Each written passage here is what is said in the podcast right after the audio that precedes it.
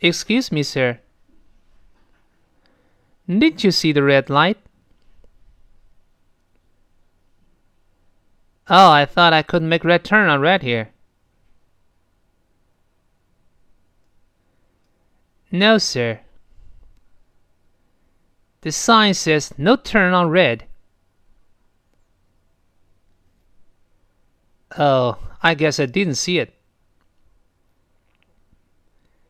I'm sorry, sir, but may I see your driver's license and insurance policy, please?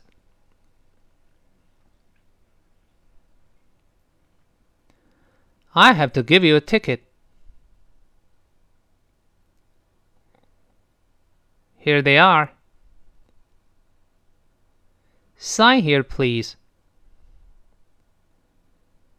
You can appeal to the court within 14 days.